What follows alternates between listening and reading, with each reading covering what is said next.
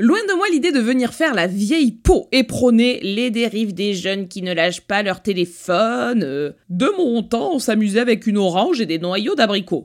Non, ce n'était pas mieux avant. C'était juste différent, avec certains points plus sympas et d'autres euh, bien moins regrettables. Pourtant, ce serait se voiler la face que de déclarer qu'actuellement les réseaux sociaux n'ont pas pris une immense place dans nos vies, en tout cas dans la mienne. Pour le meilleur et pour le pire, parlons aujourd'hui de pourquoi je les adore et pourquoi je les déteste, autant en tant qu'utilisatrice qu'en tant que créatrice de contenu. En gros, décortiquons ma relation je t'aime moi non plus avec les réseaux sociaux. Ici Mathilde de Dance et vous écoutez Radio Mama.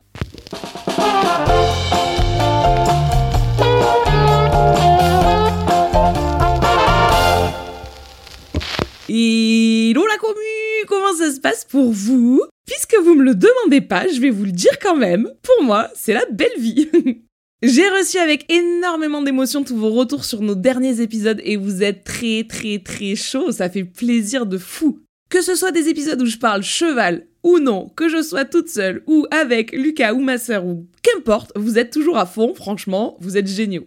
Certains vous ont fait vraiment particulièrement réagir, alors je vous remercie du fond du cœur. Je fais un énorme bisou sur les deux joues à tous ceux d'entre vous qui prennent le temps de m'écrire en message Instagram après les épisodes, c'est juste que de l'amour quoi. Sachez que ces retours, c'est vraiment un concentré d'énergie pure, ça me donne envie de continuer toujours plus ce format. Vous voyez, on est déjà dans le vif du sujet du jour, hein. c'est-à-dire que les réseaux, c'est quand même sacrément du positif dans ma vie en ce moment. Mais, mais, mais, mais, mais, mais, mais, il y a un mais. Et cela même pour l'incorrigible optimiste que je suis.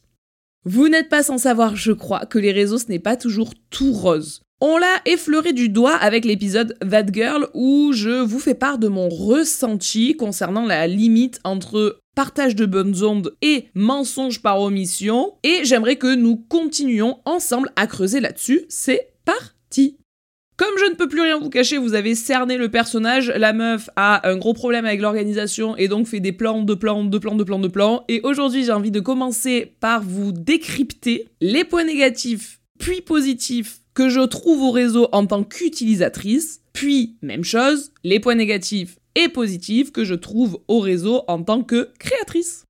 Avant toute chose, dis-moi quel utilisateur tu es, je te dirai quelle est ta vraie personnalité. Pour ma part, je suis plutôt du genre à passer pas tant de temps que ça sur les réseaux. Contrairement à ce qu'on pourrait croire, puisque c'est mon métier, vraiment, je les utilise que très peu. Il y a eu des périodes dans ma vie où j'étais beaucoup plus branchée à mon téléphone ou à un ordinateur, mais je vous dis la vérité, je m'en suis assez détachée. Les réseaux principaux sur lesquels je me balade, ça va être YouTube à bloc, vraiment YouTube, je pense. Instagram pas mal, et j'ai eu ma période de TikTok, mais je vous dis la vérité, euh, c'est bon, ça m'a saoulé. Genre, j'utilise vraiment très peu TikTok. Si je scrolle euh, une heure par semaine sur TikTok, c'est un max, alors qu'il y a eu une période où je scrollais facilement trois heures par jour. Pour ma part, je fais partie de la génération qui n'a pas toujours vécu avec les réseaux sociaux. Mon premier compte Facebook, je l'ai ouvert alors que j'étais déjà en études supérieures. Je rentrais dans ma première année d'IUT, j'avais donc 17 ans. Et je suppose qu'une partie des gens qui m'écoutent ici sont dans le même cas, mais une autre partie, euh, à 13 ans, ils avaient déjà trois comptes Instagram.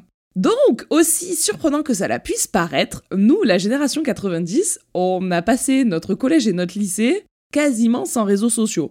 Allez, il y avait les skyblogs, mais c'était quand même pas du tout la même affluence et le même euh, surplus de contenu que ce qu'on peut trouver aujourd'hui. Ce qui est rigolo d'ailleurs, c'est que la première fois qu'on m'a dit euh, t'as Facebook, je me suis dit qu'est-ce qu'il me raconte lui, je vois pas du tout de quoi il parle. La personne m'a donc montré son compte Facebook en me disant ah mais tu vois là au moins je vois les photos euh, de ce que font mes potes, je vois les statuts qu'ils mettent de ce qu'ils sont en train de faire. Et je me disais mais qu'est-ce qu'on s'en fout? Ça a été ça ma première réflexion sur les réseaux, ça a été de me dire mais Qu'est-ce que je m'en fous que Gabriel Amaretti se sent heureux parce qu'il a mangé une pâtisserie à la boulangerie à Paris? Genre, euh, en quoi ça peut impacter mon quotidien, quoi? Étant tout de même d'une grande influençabilité, j'ai créé mon compte Facebook, hein, comme beaucoup de gens, et je suis rentrée petit à petit dans le monde des réseaux sociaux par ce biais-là. En tant qu'utilisatrice à nouveau, utilisatrice lambda, j'étais quelqu'un qui avait tendance à être plus passive qu'active sur les réseaux. J'entends par là quelqu'un qui a plus tendance à scroller, voir ce qui se dit, les petits trucs qui se partagent, profiter des réseaux pour ne pas louper les événements qu'organisait ma fac, etc. Mais je postais moi-même très peu de contenu. Je mettais quasiment pas de photos sur mes réseaux, je mettais quasiment pas de euh, pseudo en ligne, etc. Ça me mettait toujours un peu dans un mood un peu chelou de me dire, mais en fait, euh, je crois que c'est pas super passionnant ce que je peux partager là, donc bah je le partage pas, quoi. Si vous me connaissez euh, via Dansouzim, vous savez que depuis, ça a bien changé, puisque j'ai euh, fait des réseaux sociaux mon métier. Et ce qui est drôle, c'est que sur mes réseaux perso, je dois avoir 10 posts de photos. Sur mes réseaux pro, je dois avoir 2000 ou 3000 posts de photos. Donc c'est très différent. Bref, nous n'en sommes pas là, euh, je m'égare, nous parlions en tant qu'utilisatrice. Les premiers points négatifs qui me viennent, c'est que souvent je trouve que, en tout cas je vous parle des réseaux sociaux aujourd'hui, j'enregistre ça, on est le 18 mars 2023, ça peut changer vu la vitesse à laquelle les réseaux sociaux évoluent, autant l'épisode sort dans un mois, c'est presque déjà obsolète ce que je suis en train de dire, mais je trouve que c'est vraiment une course au sensationnel. Aujourd'hui, ce qu'on voit vraiment énormément sur euh, tous les réseaux, c'est euh, toujours plus. Vraiment, voilà, c'est vraiment l'expression qui me vient, c'est toujours plus. Ce qui à la base était des euh, petites vidéos YouTube s'est transformé en projet super produit, énorme, truc de fou, méga prod, mec pour prendre le son, 42 personnes qui cadrent, etc. Qui dit prendre un selfie dit être toujours plus fou, genre on ne se prend plus juste en photo devant chez nous. Ah non, faut partir faire un, selfie qui soit pris tout en haut des pyramides ou 20 000 lieues sous les mers ou dans une navette spatiale. Les vidéos, elles sont toujours plus dangereuses. Ici, je fais illusion, enfin, je fais allusion, je sais plus. Bon, je fais référence, on va le dire comme ça, à TikTok. Regardez, dans le monde de l'équitation en tout cas, le nombre de vidéos où tu te dis, mais mon dieu, mais pour faire rire la galerie, là, pour épater ce petit monde, tu te mets en danger, tu mets le cheval en danger, tu mets tout le monde en danger quand même. Hein. Et cette course sensationnelle, ça a des points super positifs. Euh, par exemple, ça nous a permis de voir euh, le GP Explorer de Squeezie sur euh, Twitch et c'était un événement de fou malade. Comme quoi les super prods sur lesquels je mets le doigt tout à l'heure, au final il y a des fois où je les adore, mais ça permet vraiment de pouvoir faire vivre Internet plus fort et ça c'est trop cool. Par contre, ce qui est dommage, c'est que tu l'impression que cette spirale-là, elle a pas de fin et que du coup, on va. Euh, quand est-ce qu'on va réussir à retrouver un peu de calme dans tout ça? Je sais pas si je m'éloigne un peu du sujet ou pas, mais écoutez, j'ai envie de le dire là, je trouve ça pertinent. On se rend compte d'ailleurs que cette euh, course au sensationnel, au final, ça finit par peser sur les créateurs de contenu, puisque des gens comme euh, Mastu, comme McFly et Carlito, comme Squeezie prennent la parole là-dessus en disant il s'agirait de calmer la cadence. Et ils se font défoncer par les viewers qui leur disent non mais attendez les gars, c'est vous qui, mettez cette cadence-là, et après vous demandez de calmer. Oui, mais eux aussi, ils sont pris dans un engrenage terrible et où ils se disent non mais je ne peux pas sortir une simple vidéo en face cam quand à côté de moi, les euh, Michou, les Inox et tout se font des vidéos, je pars grimper l'Everest, ok?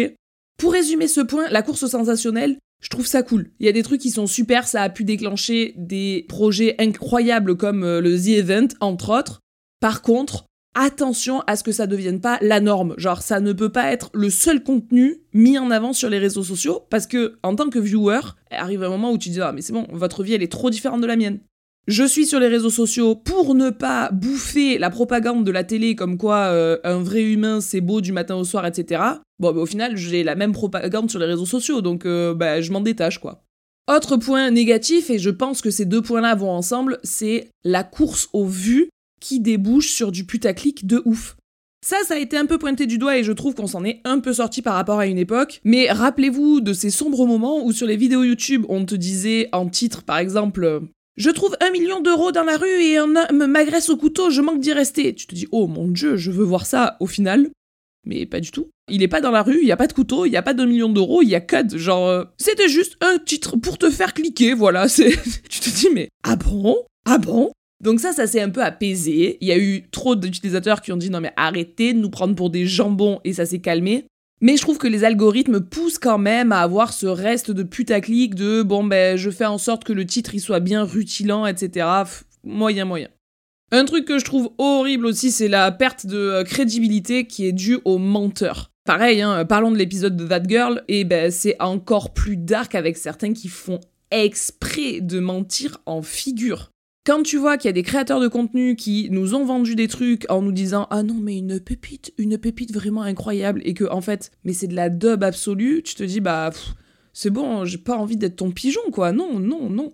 Ici, c'est vraiment la catégorie influenceur que je mettrais dans la catégorie influenceur télé-réalité. Vous voyez ce que je veux dire Ces influenceurs qui, bon, bah, ils s'en foutent. Ils sont payés pour placer du produit, mais quel que soit le produit, on lui dit vend une gourde, il vend une gourde, vend un stabilo, vend, un stabilo, euh, vend euh, n'importe quoi, il vend n'importe quoi, voilà, clairement. Et ces gens-là font perdre de la crédibilité à des gens qui, pour le coup, devraient en avoir.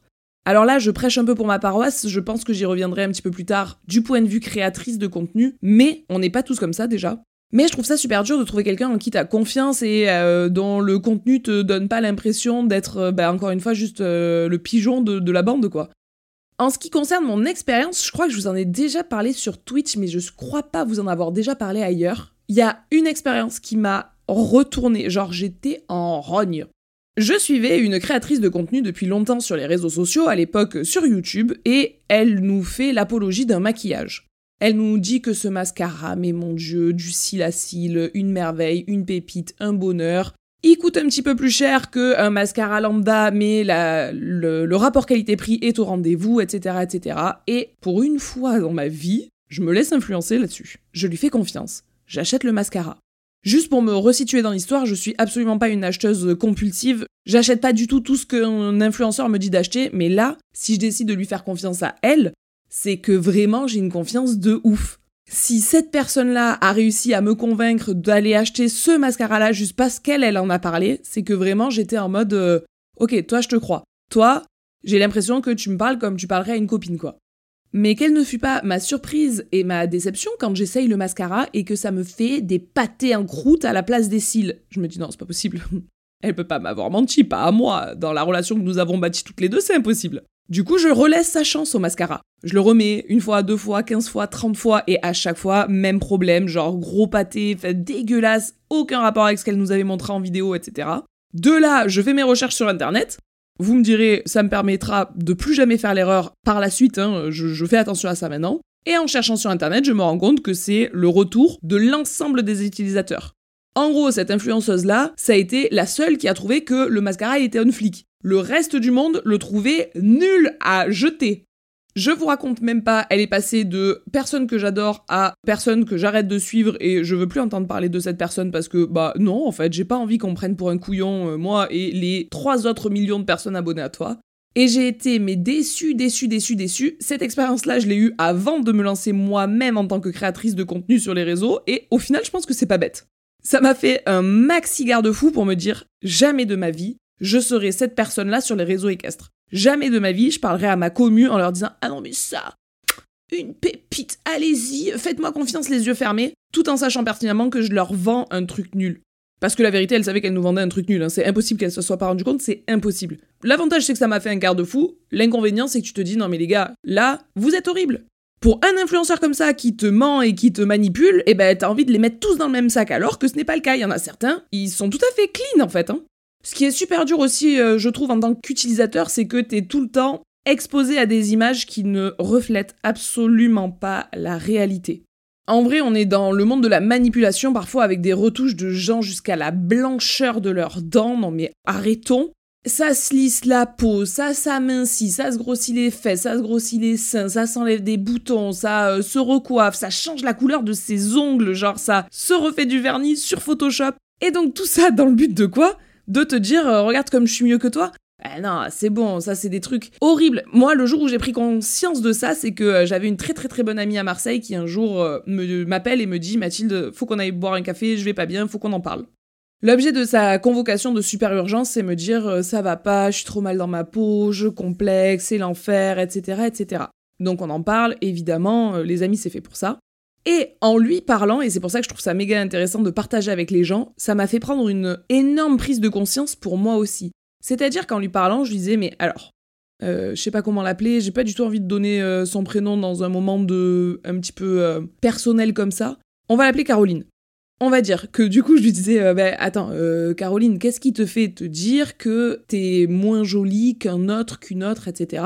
Et elle me dit non mais regarde, regarde. Et en scrollant sur euh, Instagram, elle me montre tous les comptes qu'elle suit et effectivement, je vais vous dire la vérité, objectivement en tout cas dans les normes actuelles et dans mes goûts, ah ben évidemment, l'ensemble des personnes qui m'étaient montrées sur ces réseaux comme étant des modèles normaux me semblait plus attrayant que elle, moi et l'ensemble de la terrasse du café réunis, d'accord? Sauf que, à ce moment-là, je lui ai dit, écoute, profitons, on est dans la vraie vie là. Lève le menton, dis-moi autour de toi combien de gens tu vois, comptons-les, hein, comptons-les. On était à Marseille, les gars, j'aime autant vous dire que Marseille, Vieux-Port, il euh, y a du monde autour de toi. Hein. Comptons le nombre de gens qui ressemblent aux standards de beauté que tu viens de me montrer et qui sont apparemment la norme, puisque c'est des gens comme ça qu'on voit apparaître sur toutes les photos de ton fil d'actualité. Levons les yeux, regardons ensemble. On a passé deux heures, avoir passé des centaines, si ce n'est des milliers de personnes, on a dû tiquer sur genre deux personnes qui rentraient dans ces critères-là. C'est donc rien du tout. Ce n'est donc pas la norme. La majorité des personnes sont plus dans nos normes à nous avec Caroline à ce moment-là que dans les normes que Caroline et moi voyions sur les réseaux. C'est-à-dire que c'était des gens qui étaient euh, des fois coiffés, mais des fois, ben, ça s'était décoiffé entre-temps. Qui avaient un beau vernis, mais qui s'était un peu écaillé à un endroit qui avait un super outfit, mais la, chaussure, elle était tachée parce qu'il avait marché dans la vraie vie et ça n'avait pas été retouché sur Photoshop. Qui avait des courbes, mais pas spécialement celles qu'on nous dit qu'il faut avoir. Des cuisses plus rondes, des fesses plus plates, des seins euh, plus... Euh, un gros, un petit, bref, des vrais gens quoi. Et le point d'orgue de tout ça, ça a été que le même jour, j'ai dit, écoute, viens on prend une photo de toi, une photo de moi qu'on aime bien toutes les deux on les passe sur des applications gratuites. On télécharge une application gratuite et on passe nos photos dessus. Et de nos photos classiques, on va devenir des bombes atomiques, frère. On est, voilà, là, ce soir, Gilo n'a qu'à bien se tenir. On est on flic. On prend donc nos photos, on les retouche. En un quart d'heure, on passait de meufs lambda, ce que nous sommes, à des canons de beauté que la terre entière peut être à tes pieds. Et tu te dis, bon ben voilà, et si je poste ça sur les réseaux et que je dis aux gens que c'est ça, moi, que moi, je ressemble à ça, d'une, comment je déforme la vision des autres autour de moi, et de deux, comment j'accepte après mon reflet, mon vrai reflet, dans le miroir. C'est tout le débat du moment avec les filtres de beauté, euh, comment il s'appelle, euh, Gold Bold ou je sais plus trop comment sur, euh, sur TikTok en ce moment qui fait tant parler. C'est des filtres qui sont tellement bien faits, tellement entre guillemets naturels et indétectables que tu finis par avoir l'impression que c'est ça le vrai visage des humains tu perds un peu la notion du vrai physique, quoi, celui dans la rue dont je vous parlais il y a deux secondes, et tu n'arrives plus à te voir sans les filtres. Petit clin d'œil d'ailleurs à Snapchat, où quand tu ouvres l'application, ça s'ouvre toujours en caméra frontale et tu te dis toujours Oh là là, sur Snap, je suis dégueulasse. Non, juste sur Snap, t'as pas de filtre, frère. Et c'est pas normal que de te voir sans filtre, ça fait te sentir dégueulasse. Et puis quoi encore, quoi? Pareil, je dérive un peu, mais moi, ça fait partie des points qui ont fait me faire prendre confiance. Ouh là là, j'ai utilisé un nombre de fois le verbe faire dans cette phrase, je pense que c'est illégal tellement. mais j'ai eu donc une prise de conscience sur le fait de ne pas avoir envie de m'imposer ça à moi, et donc de me permettre de partager des photos où bah, je suis pas maquillée et le premier que ça dérange, unfollow et moi, c'est pas grave, je suis pas maquillée, c'est la vraie vie. Dans la vraie vie, vous me croisez, quand je suis aux écuries, j'ai pas le liner parfait, la bouche parfaitement maquillée, le teint frais. Non, non, je suis normal en fait. Ceci étant dit, je veux pas jeter la pierre aux personnes qui se sentent obligées de faire ça, de retoucher leurs photos, d'utiliser des filtres. Et en fait, je me dis qu'ils sont plus à plaindre qu'à blâmer. Ils se sont laissés avoir par cette spirale infernale où il faut être toujours le plus beau slash la plus belle, où on n'a pas le droit de sortir du cadre ne serait-ce que d'un millimètre sinon on se fait défoncer par des haters, et donc, encore une fois, j'ai pas envie de jeter la pierre aux créateurs de contenu parce que clairement, ils sont tellement exposés à de la haine gratuite alors qu'il suffit, si vous n'aimez pas la personne, de ne pas regarder ce qu'elle fait, que bah, je comprends qu'à force de te prendre des euh, Ah, t'es grosse, Ah, t'as de la cellulite, Ah, t'es enceinte. J'ai déjà eu des photos comme ça où je poste une photo, j'ai une abonnée qui entoure mon ventre, qui m'envoie la photo et qui me dit On voit que t'es enceinte. Bon, bah, spoiler alerte, à ce moment-là, je l'étais pas du tout, d'accord? Je t'ai juste ballonné, frère. Genre, euh, Comment tu peux t'habituer à ça, de recevoir des euh, ah euh, t'es pas comme ci, t'es pas comme ça, t'es pas comme l'autre, on te compare, etc. Et donc bah, finalement tu tombes dans cette routine de te modifier, de plus être toi, et puis bah, après pour moi dériver vers du ça va pas quoi.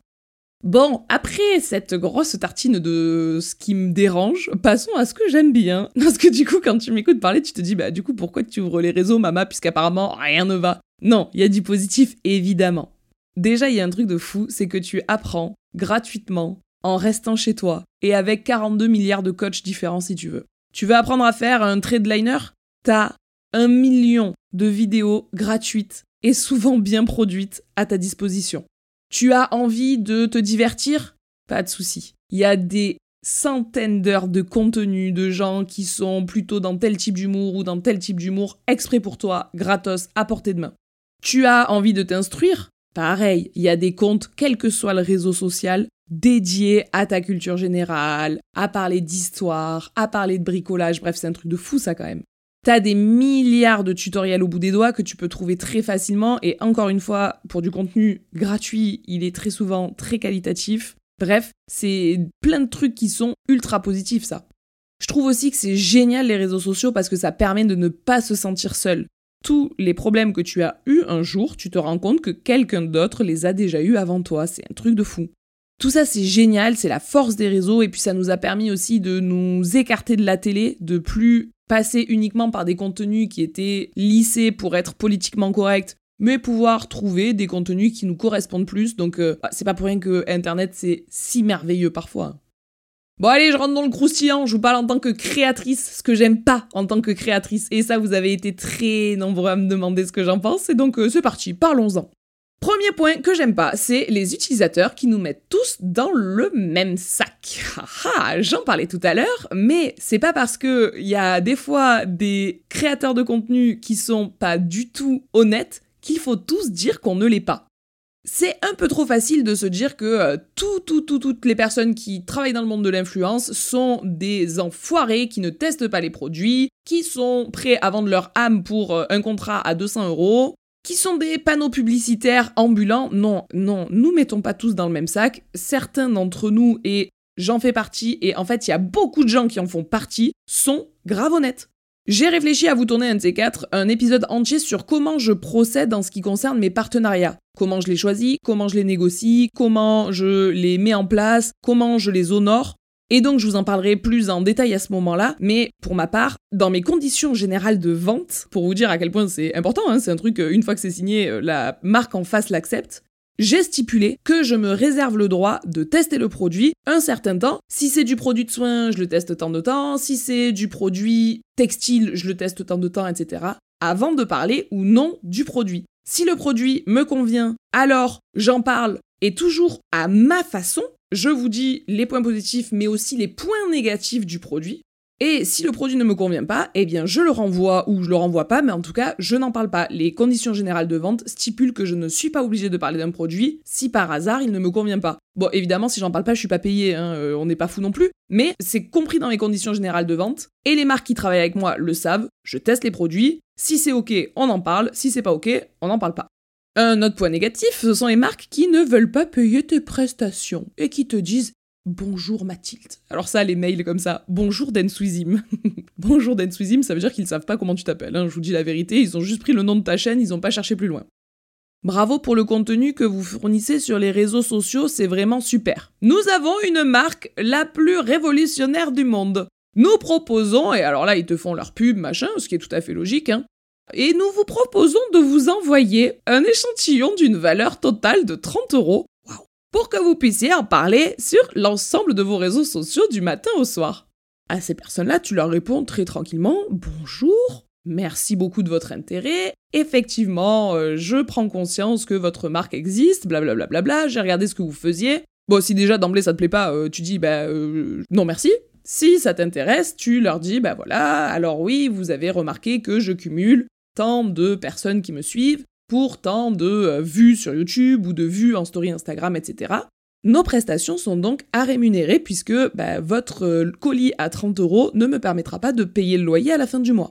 Veuillez trouver en pièce jointe mon Media Kit représentant l'ensemble de mes tarifs. Et là, désert. soit t'as plus de réponse de la marque, soit la marque te répond Ouais, bien sûr, Denswizim, nous comprenons mais nous voulions que vous fassiez cela gratuitement. Et tu dis non mais en fait non, quand vous voulez faire de la pub euh, du 4 par 3 dans le métro, quand vous voulez faire de la pub dans des magazines papier, etc., vous savez que vous allez payer un service. Bon, ben moi quand je parle de votre marque, que je m'implique à la tester, à l'analyser, à en parler à mes abonnés, à répondre à leurs messages s'il y en a, bon ben voilà, je fais un travail de com autour de votre marque, donc c'est logique que je sois rémunéré. Dans le monde de l'influence, maintenant, c'est tout à fait un acquis que les influenceurs sont payés et ils sont même grassement payés pour le travail qu'ils pratiquent. Nous, dans le monde de l'équitation, ça a été vraiment beaucoup plus long à se mettre en place. Après, il faut dire ce qui est, le marché de l'équitation reste un marché qui est toujours un petit peu en retard, et donc bah, ceci explique cela. Maintenant, les partenaires dans l'ensemble ont compris, ou en tout cas, une fois qu'on leur explique, comprennent que ce que l'on propose comme visibilité sur nos réseaux, ça coûte de l'argent, mais quand ils insistent trop ou quand euh, tu leur donnes un devis à, je vous dis n'importe quoi, 1000 euros et qu'ils te disent pas de soucis, Densuizim, allez, soyez sympa, vous nous le faites à 200 euros. Tu dis, bah non, mais là c'est plus de la réduction, là c'est de la braderie. Bon, bref, voilà, ça c'est des prestations où on te prend pas au sérieux et où clairement faut pas travailler avec des marques qui te prennent à ce point-là pas au sérieux. Je vous parlais tout à l'heure des algorithmes, ce grand mot qui régit notre vie à tous. Eh bien, sachez que les algorithmes, ils nous poussent que dis-je, ils nous presque obligent à préférer la quantité à la qualité et ça c'est bien dommage. Par exemple, je sais même pas si vous le savez, mais sur Instagram, on a des badges de récompense en fonction du nombre de réels qu'on poste par semaine, mois, euh, jour, etc. Sur YouTube, si tu veux que tes vidéos soient vues, faut que tu postes minimum deux vidéos par semaine. Sinon, il se dit, bah tant pis pour elle, elle a qu'à être plus productive. Sur TikTok, n'en parlons pas. Trois TikTok par jour minimum, on te propose. Non mais trois TikTok par jour, mais les gars, mais c'est énorme. Évidemment, pour produire et 3 TikTok par jour, et un podcast par semaine, et 2 vidéos YouTube par semaine, et une photo par jour sur Instagram, et 10 stories par jour sur Instagram, et 3 live Twitch par semaine, bah évidemment, pour faire tout ça, tu fais de la quantité, mais tu peux difficilement faire de la maxi-qualité sur tout ce contenu-là. À part d'être déjà avec une énorme équipe de prod, mais comme on en parlait tout à l'heure, euh, même les plus gros youtubeurs se plaignent un petit peu de cette course aux surproductions, bah tu peux pas t'en sortir. Du coup, je trouve ça dommage qu'il n'y euh, ait pas de possibilité de mettre en avant la qualité d'un produit et qu'on ne puisse pas aussi bien mettre en avant des créateurs qui produisent ultra léchés. En tout cas pour les abonnés qui veulent trouver ce contenu-là. Que vous soyez pas uniquement exposé aux créateurs qui produisent beaucoup, mais que vous ayez un panachage de façon à trouver les créateurs qui vous plaisent le plus, quoi. Bon, évidemment, dans les trucs qui sont un petit peu difficiles en tant que créateur, c'est la curiosité de certains abonnés, hein, parce que euh, je crache sur les marques, je crache sur les algorithmes. Je vais maintenant cracher sur les abonnés, au moins je me mets l'ensemble de la population à dos. Mais comme je vous le disais tout à l'heure, par exemple, avec l'histoire vraie de ce ventre qui a été entouré sur une photo par une abonnée pour me dire ah là là t'es enceinte, etc. Bah euh, vraiment, cette curiosité, elle est insupportable et ça va d'ailleurs avec mon point d'après qui est le fait d'être jugé sans prendre le temps de nous connaître uniquement via une story.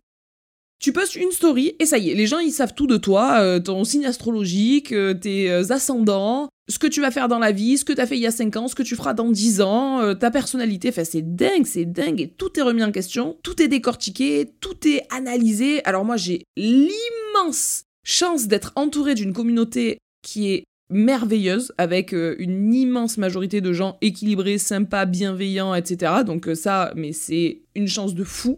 Très probablement aussi parce que je parle de cheval et je suis pas en train de parler de euh, beauté ou quoi, où là les, les, filles et les gars qui font de la beauté, ils se font incendier du matin au soir, les pauvres, je sais même pas comment ils tiennent. Et vraiment, le fait d'être jugé comme ça, c'est des fois fatigant, et puis c'est souvent par des personnes qui prennent même pas le temps de prendre connaissance de ton contenu. Ils croisent 10 secondes d'un de tes TikTok où tu dis euh, trois mots qui ne leur conviennent pas parfaitement, et tu te fais incendier, et tu te dis, ouais, franchement, qu'ai-je fait pour mériter tant de haine? Je suis pas en train de faire la propagande d'une maltraitance animale, je suis pas en train de défoncer mon cheval à la caméra, je suis pas en train de... Donc bon, euh, pourquoi je me fais incendier comme ça? Genre, c'est gratuit. Un point qui est pesant, je vous dis la vérité pour moi depuis euh, quelques mois, si ce n'est quelques années, c'est les recopiages incessants. C'est assez fatigant de te creuser la tête, réfléchir à un nouveau concept, sortir un truc où vous vous dites ah ouais c'est super, etc. et voir que si ça marche bien chez nous, tu peux être sûr que dans les euh, jours slash max semaines qui suivent, tu retrouves ça sur euh, d'autres réseaux équestres et ça je vous avoue, ça me fatigue un peu. Ce qui est rigolo, c'est que fut un temps, j'ai fait une story un petit peu euh, coup de gueule là-dessus en disant non mais euh, stop les gars, je vous vois, je vous vois, j'ai des réseaux sociaux pour ma part, mais je vois aussi ce que vous faites sur les vôtres. Et quand je passe de ma story à la story de quelqu'un d'autre et que j'ai l'impression d'être toujours sur ma story tellement la mise en page, la façon de parler, les sujets abordés sont les mêmes, tu te dis non mais vous vous foutez de ma gueule genre. Et donc mon petit coup de gueule euh, s'adressait à plusieurs personnes et ce qui était très rigolo, c'est que certaines de ces personnes-là sont venues m'envoyer des messages en me disant ah non, mais j'ai vu, oui, que machin te copie et machin te copie, euh, je sais pas comment tu supportes. Et je me dis, mais euh, bah en fait, du coup, toi aussi, en fait, tu faisais partie de mes cibles à ce moment-là. Et donc, euh, j'ai eu des discussions avec certains créateurs de contenu comme ça, Euh, certains ont pas vraiment apprécié que je leur en parle et se sont mis à bouder et puis bah bouder les gars, qu'est-ce que vous voulez que je vous dise? Mais ça a vraiment ralenti le processus. Petit inconvénient, c'était il y a quelques mois maintenant et je commence à voir tranquillement revenir des petits trucs où je me dis hmm, il me semblait vraiment que ce concept, je l'avais quand même un petit peu créé, quoi. je l'ai créé il y a 15 jours, qu'est-ce que ça fait chez toi un mois après? Trop bizarre. Et donc c'est juste qu'ils doivent se dire que le coup de gueule est loin et que ça y est, je suis passé à autre chose et que maintenant je m'en fous. Bon bref, je vous avoue que je devrais avoir euh, plus de détachement là-dessus et Lucas est beaucoup plus serein que moi avec ça. il me dit euh, Mathilde, t'inquiète, tant que on est recopié, c'est la preuve qu'on reste inspirant. Dis-toi ça. Toi ça te challenge, ça t'oblige à rester créative, etc. Il me dit aussi que euh, nos stress, les abonnés, ils savent très bien où est-ce qu'ils ont vu le concept en premier et puis où est-ce qu'ils l'ont vu après partout. Mais je vous avoue que j'ai une maturité manquante là-dessus et que quand je vois des concepts que j'ai crash testés sur nos réseaux, au risque que ça vous plaise pas et que ça défonce mes stats, ça, ça continue de m'embêter quoi. Au niveau des points négatifs, je ne pouvais qu'aborder les haters et bah je vais vous dire la vérité, c'est pas vraiment un sujet pour nous. On a l'immense chance d'avoir vraiment un nombre de haters tellement réduit que ça compte même pas dans la balance. Quand j'entends les témoignages des autres personnes qui sont présentes sur les réseaux, je me dis que oui, voilà, il faut en être conscient, c'est sincèrement une chance. Mais nous, au niveau haters, pour l'instant, dans mon expérience, écoutez, pour l'instant, ça va. Hein. je vais vous dire la vérité, les réseaux m'ont vraiment beaucoup, beaucoup, beaucoup plus apporté de positif que de négatif. Il y a par exemple des opportunités de fou qui se sont déclenchées grâce à ça, grâce à vous. Les gars, j'ai écrit un livre édité aux éditions Hachette. Est-ce que il faut que j'en dise plus ou est-ce qu'on s'arrête là quoi? J'ai dans la bibliothèque de chez ma mère ou dans la bibliothèque de chez mon père un livre où il y a ma gueule sur la couverture, où il y a signé Mathilde Trinchero et Lucas Garcia. C'est fou, c'est pas donné à tout le monde et puis euh, pas édité n'importe où quoi, édité chez Hachette, genre c'est une des plus grandes maisons d'édition, enfin c'est un truc euh, incroyable. On a assisté à des shows de fou. À quel moment on se retrouve au pied de la Tour Eiffel avec toute l'équipe de Longines en train de regarder des CSI Je ne sais pas on a accès à des coulisses que aucun public n'a pu voir, genre, euh, ou très peu, mais euh, avoir la chance, entre autres, de pouvoir suivre la fabrication d'une selle Antares du moment où c'est juste une peau au moment où c'est une selle qui part chez son nouveau propriétaire. Mais si on m'avait dit il y a 10 ans que j'allais vivre ça un jour, j'aurais dit ouais ouais mon œil ouais ouais c'est ça ouais. Faire des rencontres abonnées où on bloque des allées entières du salon où pendant des heures et des heures c'est des queues qui ne désemplissent pas avec des gens qui viennent me m'envoyer mais des kilotonnes de, compliments, de positifs, de bonnes vibes, de remerciements et tout. Non mais enfin ça ça n'a pas de prix, c'est incroyable. Ça me, ces réseaux sociaux-là, ils me donnent l'impression d'être utile, de ne pas servir que à aider les gens qui sont autour de moi dans mon écurie, c'est-à-dire 10 personnes, mais potentiellement à aider beaucoup, beaucoup, beaucoup plus. Et encore une fois, je le vois dans les salons. En fait, au quotidien, je m'en rends pas spécialement compte, je lis vos messages, etc., mais c'est pas physique quand on se croise dans les salons et qu'il y a des, euh, des jeunes filles ou des jeunes hommes qui me disent Waouh, tu m'as aidé de ouf, et que les parents disent non mais vous avez même pas idée à quel point euh, ils se servent vos vidéos pour euh, progresser et tout. Non mais ça c'est un truc de fou, c'est un truc de fou. J'aime aussi les connexions qui se créent entre nous, c'est rigolo, mais que ce soit les abonnés euh, sur Twitch par exemple, où j'ai l'impression de retrouver des potes deux fois par semaine parce que c'est toujours les mêmes, ou des gens que j'ai rencontrés grâce au réseau parce que eux-mêmes créateurs de contenu et qui sont devenus maintenant des personnes dont je suis super proche, c'est des connexions qui ne devraient pas, enfin voilà, c'est des rencontres improbables quand même. Il y a un point qui est important pour moi et c'est un bras de levier que j'ai de plus en plus envie d'actionner à l'avenir sur Densuzim, c'est le fait de pouvoir me servir de ma notoriété pour diffuser des pistes de réflexion. Grand exemple très récent, on vous a fait une vidéo qui s'appelle Les pires pratiques équestres à éviter. Bon, ben ça, c'est vraiment la possibilité de sensibiliser. Euh, ben, on a 230 000 et quelques abonnés sur YouTube. Ben, 230 000 personnes à ces dérives-là. Et il y a un nombre de retours de gens qui me disent Oh mon dieu, je savais pas, bah je ferai attention et tout. Et je me dis Bah magnifique, super. Je parle d'un sujet qui est très très dur, mais si ça permet d'alerter des gens qui étaient pas au courant, c'est génial. C'est la force des réseaux de ouf. Idem ici avec ce podcast où je prends le temps de vous décortiquer un sujet, y réfléchir, etc. Et eh bien j'ai l'impression que à ce moment-là, ma notoriété, elle permet de diffuser des réflexions, des pistes de pensée qui, je pense, quand elles sont partagées, sont encore plus riches que quand elles sont gardées pour chacun.